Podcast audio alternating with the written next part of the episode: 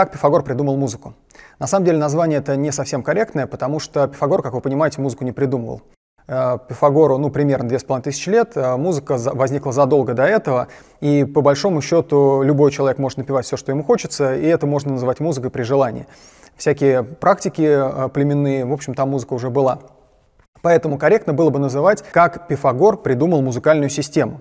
В чем же разница между музыкой и музыкальной системой? Вот о чем мы сегодня с вами поговорим. Смотрите, что такое музыкальная система? Очень грубо говоря, это те звуки, из которых мы будем сочинять музыку. Потому что если нет музыкальной системы, каждый поет как придется, это как на сельской свадьбе, кто в лес, кто по дрова, ну, соответственно, музыка не получается. Вот, поэтому нам нужно выбрать какие-то звуки. Давайте, чем определяется звук? Звук определяется высотой. Вы знаете, что звуки есть низкие, басовые, есть высокие. Вот, соответственно, это диапазон, который мы с вами слышим. Низкие звуки, высокие звуки. Из них нам нужно выбрать те звуки, из которых мы будем сочинять музыку, не из произвольных, из каких-то конкретных. Чем определяется высота звука? Высота определяется частотой. А, не частотой, а частотой, то есть как часто колеблется струна.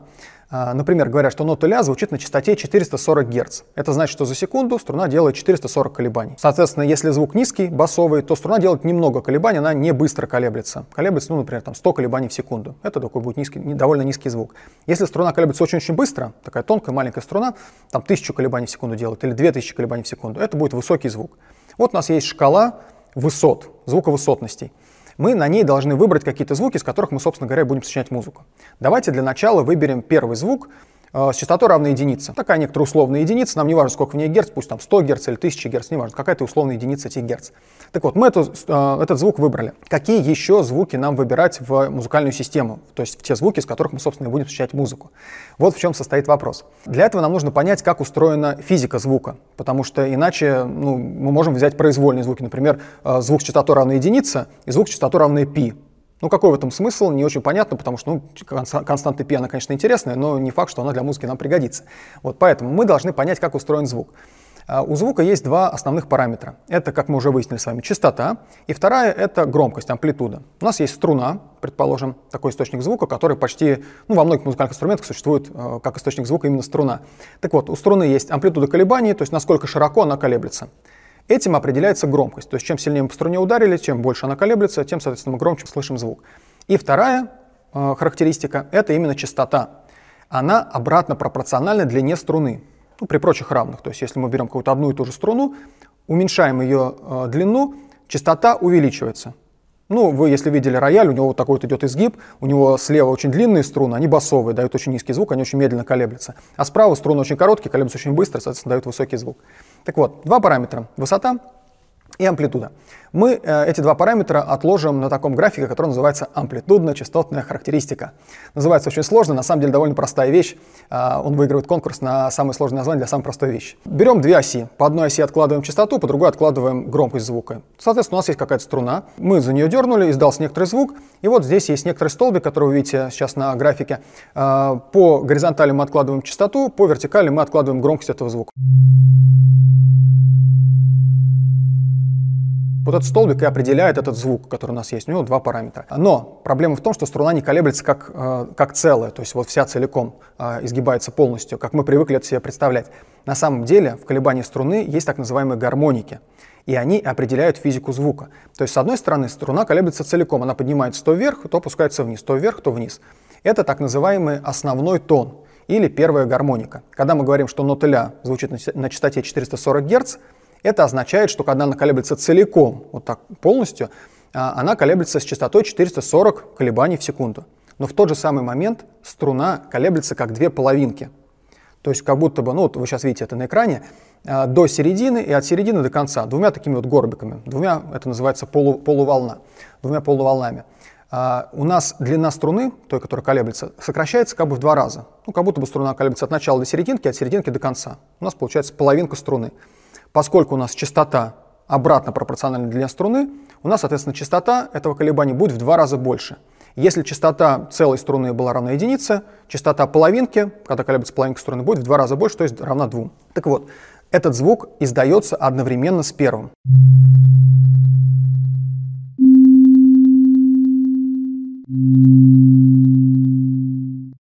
Это называется вторая гармоника. Когда целиком колеблется, называется первая гармоника. Когда половинка струны, это называется вторая гармоника. как одна и та же струна в один и тот же момент времени умудряется колебаться и целиком, и как две половинки. Это же одна струна, она должна это делать.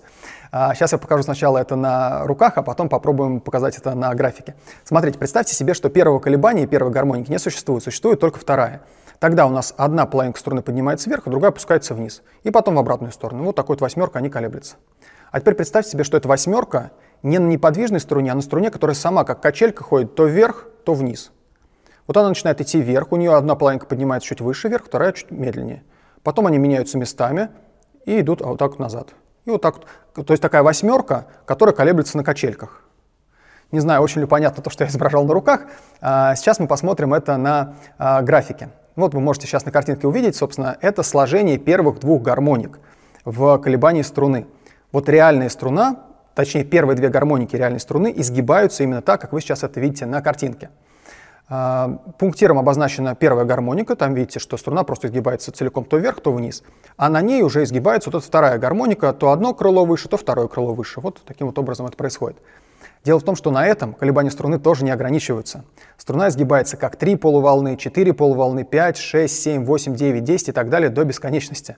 Да, и если мы все это будем вместе складывать, то у нас получается довольно сложная причудливая форма колебания струны, но она раскладывается вот на такие простейшие колебания. На первую гармонику, вторую, третью, четвертую, пятую. Как они устроены с точки зрения высоты звука? Uh, у нас есть основной тон, то есть вот когда струна колебалась целиком, и все остальные гармоники будут кратные, то есть в два раза выше, в три раза выше, в четыре, в пять, в шесть, семь, в целое число раз выше, чем частота основного тона. А, все эти звуки присутствуют в колебании одной единственной струны. Мы дернули одну струну, и издался уже сразу целый набор звуков, не один звук. И когда мы говорим, что нота ля, допустим, колеблется на частоте 440 Гц, это означает, что основной тон, то есть первая гармоника, колеблется на частоте 440 Гц. А на самом деле существуют звуки, которые в два раза выше, это 880, там, в три раза выше, 1320, в четыре раза 1760, если мне математика не изменяет, и так далее. То есть все кратные гармоники тоже в колебании струны присутствуют. Зачем нам это нужно? А дело в том, что когда мы набираем себе музыкальную систему, что бы нам хотелось от этих звуков? Чтобы они друг с другом гармонично сочетались, чтобы они были приятные на слух. Потому что если нам хочется, чтобы было неприятно, ничего выбирать не нужно. Каждый как хочет, так и поет, и все неприятно сразу самой собой получается. А нам хотелось бы, чтобы у этих э, звуков было как можно больше общего, чтобы они вместе давали какое-то слитное, интересное созвучие. Так вот, как нам этого добиться? Итак, возьмем звук частоты равной единице, вот тот самый первый, с которым мы стартовали. Если мы второй звук возьмем э, ровно в два раза выше, то есть частота первого, ну, например, равна единице, а частота второго равна двойке, то мы э, заметим, что в таком случае э, у нас каждая вторая гармоника будет совпадать у первого звука и у второго. Ну вот на картинке вы можете это увидеть. Получается, что у двух таких звуков очень много общего. Ну, просто каждая вторая гармоника, 50% гармоник совпадает. Эти два звука будут очень слитно друг с другом сочетаться. Звучать это будет вот так. Так вот, а, тот звук и тот звук, который в два раза выше, в музыке такое сочетание звуков используется. Оно называется октава, то есть звук — это звук, который ровно в два раза выше. Что это означает с точки зрения нашей музыкальной системы? Что как только мы взяли какой-то звук в систему, имеет смысл туда же взять звук, который будет в два раза выше, потому что он с ним гармонично сочетается. А какой гармонично сочетаться будет с ним? Тот, который от него в два раза выше, то есть частота которого будет равна 4. А с ним гармонично сочетается, который от него в два раза выше, то есть частота которого равна 8, 16, 32 и так далее. Это так называемый октавный принцип. То есть как только мы какую-то ноту взяли в систему, имеет смысл в эту же систему взять все звуки, которые получаются от него по умножению на 2. Более того, не обязательно умножать на 2, можно делить на 2, картина получится тоже та же самая. У нас звук частота равна единице, и звук частота которой равна 0,5. Там тоже будет каждая вторая гармоника совпадать. Вот, соответственно, как только мы взяли звук в систему, взяли от него все его октавные звуки, тоже туда набрали. Это мы набрали первые э, звуки. Вот видите, они у нас тут внизу на э, оси отображены. Первые звуки, которые мы набрали в систему, они гармонично друг с другом сочетаются, из них можно сочинять музыку, но их довольно мало, как видите. Во-первых, мы сделаем с вами вот такую штуку, мы э, немножко их раздвинем. Э, это в математике называется логарифмический масштаб. По сути своей, у нас каждый шаг теперь по этой оси это не плюс 1, а умножить на 2. Один шаг сделали, умножили на 2, умножить на 2, умножить на 2. Так просто удобнее будет рассматривать картинку. Мы набрали первые звуки, а теперь нам нужно набирать какие-то другие звуки, кроме, собственно, вот этого изначального и того, который от них получились умножением на 2 от него. А, сейчас мы спокойно, медленно попробуем их набрать. Следующий способ соединить два звука, чтобы у них было как можно больше общего, взять звук и взять звук, который ровно в три раза выше. Умножение на 2 мы уже с вами использовали, теперь можно использовать умножение на 3. Так вот, давайте возьмем звук и звук, который ровно в три раза выше. У них будет совпадать каждая третья гармоника. Ну, на картинке вы видите, что каждая третья гармоника совпадает. Тоже хороший звук, хорошее сочетание. Для музыкантов, скажу, это называется дуадецима или квинта через октаву, когда мы берем звук, который ровно в три раза выше. Так вот, мы тогда в систему добавляем звук частоту равную трем потому что он хорошо сочетается с первым нашим выбранным, у которого частота была равна единице. Кроме того, помните октавный принцип. Как только мы звук взяли в систему, имеет смысл в ту же самую систему взять все звуки, которые получаются от него, умножением на 2. То есть мы эту тройку умножаем на 2, получаем 6, умножаем еще раз на 2 или делим на 2. И все эти звуки тоже добавляем в музыкальную систему. Вот вы видите, мы их на оси обозначили. Помните, мы могли умножать на 3, можем делить на 3, картинка будет та же самая. Тоже будет каждая третья гармоника просто совпадать. Так вот, давайте возьмем тогда в систему и звук, который получается от единицы делением на 3, то есть 1 третья. И все, которые от него получаются октавными. 1 треть умножить на 2, на 4, на 8, на 16 и так далее. Смотрите, мы набрали некоторые первые звуки, первый некоторый набор. Теперь мы э, взяли звук, частота которого равна 3, он у нас в системе был. Мы его частоту тоже можем умножить на 3, получим звук, который с ним хорошо сочетается. Ну, давайте его тоже возьмем, и, соответственно, все октавные, которые от него, тоже, соответственно, берем в систему. Это звук частоту равная а, ну, такая условная девятка. Потом от него опять можем умножать на 3, получится 27, соответственно, его тоже размножаем во все октавы, делим и умножаем на 2, и добавляем. А, этот звук тоже возьмем в систему. Таким образом, мы с вами получим первые, ну вот в данном случае у нас получилось 7 звуков. Частота равна 1 третья, единицы, тройки, э, девятки, 27, 81 и 243. Это все степени тройки, то есть это просто по умножению на 3 не получается. Первые 7 звуков. Мы их с вами расположили на этой линейке звуковысотности. Их имеет брать, смысл брать в систему, потому что они хорошо сочетаются с первым выбранным, ну или друг с другом. Они образуют такую интересную систему. В принципе, это умножение на 3 можно продолжать и дальше. Мы можем взять следующие степени тройки, это будет 3 в шестой степени, в седьмой, восьмой, девятой, десятой. Вот у нас сейчас с вами получилось уже 12 звуков. Ну, давайте эти звуки тоже, которые у нас треугольниками обозначены на картинке, тоже добавим в музыкальную систему. Вот мы их с вами добавили. Смотрите, мы с вами из каких соображений собрали сейчас эту музыкальную систему? Мы взяли физику звука, посмотрели, какие звуки хорошо друг с другом сочетаются, то есть обнаружили, что при умножении на 2 и умножении на 3 будет хорошее сочетание звуков, если мы частоту умножаем на 2 или на 3. Мы собрали некоторую музыкальную систему. Вы удивитесь, но э, если мы посмотрим на фортепианную клавиатуру, там ноты будут располагаться ровно так же. Вот те, которые мы обозначили треугольниками, которые получаются чуть позже, а, они обозначены черными клавишами, они как бы вот такие ноты второго ряда. А те, которые мы обозначили прямоугольниками, а, первые, самые ближайшие по умножению на 3, они обозначены белыми клавишами. И, а, как ни странно, именно такую систему Пифагор, собственно говоря, и создал две с половиной тысячи лет назад ну не то чтобы он собирал это по слуху, потому что для Пифагора музыка была разделом математики, ну вроде геометрии. Мы можем обнаружить красоту мира, гармонию э, в геометрии, а можем обнаружить в музыке, в сочетании звуков. То есть он знал, что между ними хорошее математическое соотношение, умножение на 2, умножение на 3. Он просто брал длинный струн, брал струну, поделил ее пополам, получал звук, который в два раза выше, или делил на три части, получал звук, который в три раза выше.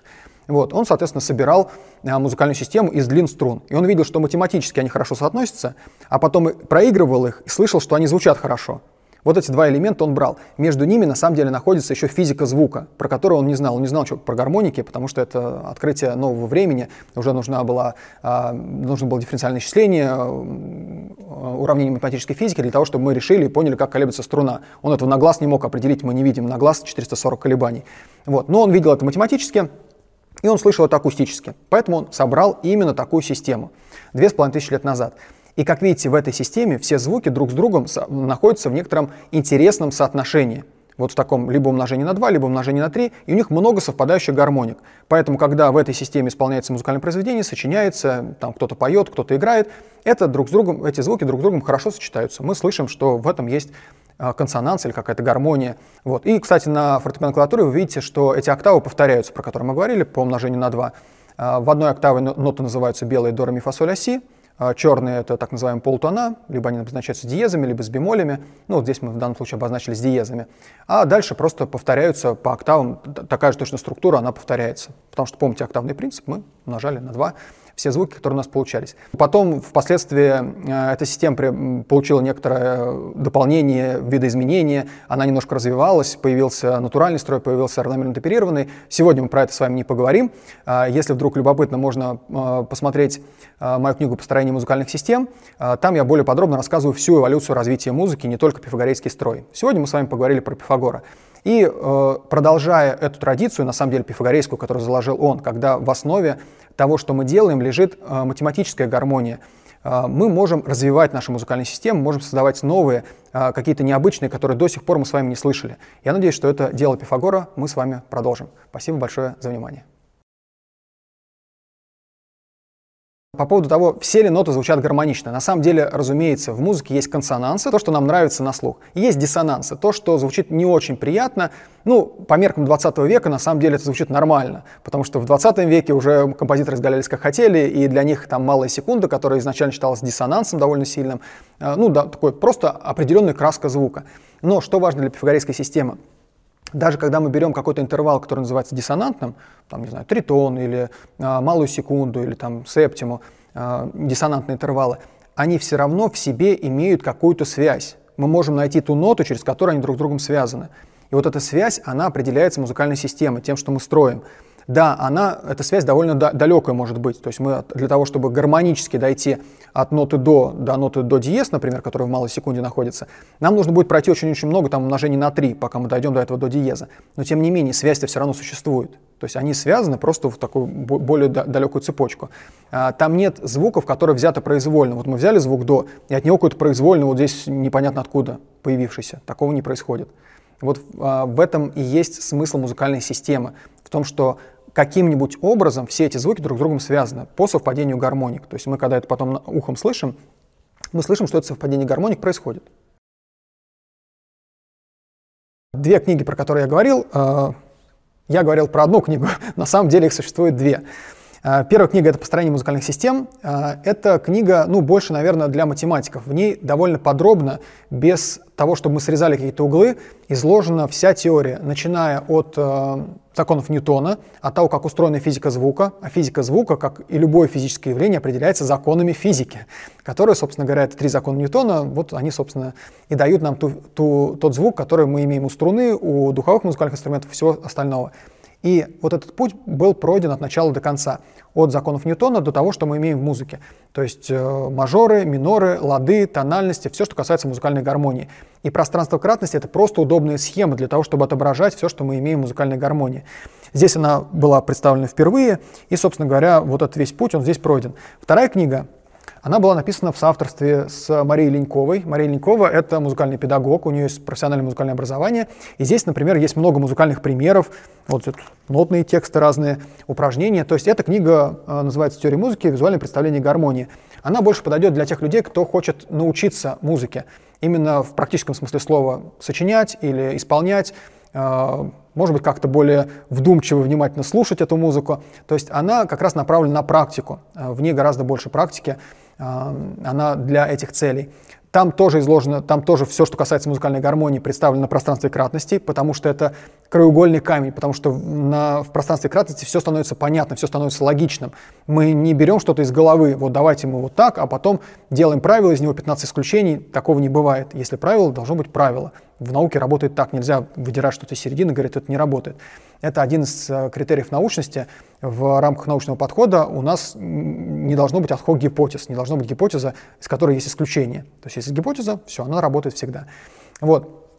И здесь как раз в этой второй книге вся музыкальная гармония, она изложена в пространстве кратностей. Но, кроме этого, есть множество примеров. Есть то, что касается ритма, то, что касается мелодии, есть то, что касается музыкальной формы. То есть это, на самом деле, такой, ну, в некотором смысле курс обучении музыки, элементарной теории музыки, разумеется, когда мы говорим про реальную музыку, все аспекты там переплетаются друг с другом, ритм, мелодия, гармония, формы, это все существует в целостности. Но для методологически, для того, чтобы изучить это, полезно разбить на отдельные элементы, такой, знаете, дифференциальный интегральный подход. Мы дифференцировали, разбили, и каждый отдельный элемент изучили, потом объединили все вместе, поняли, как это работает целиком. Вот для чего это нужно.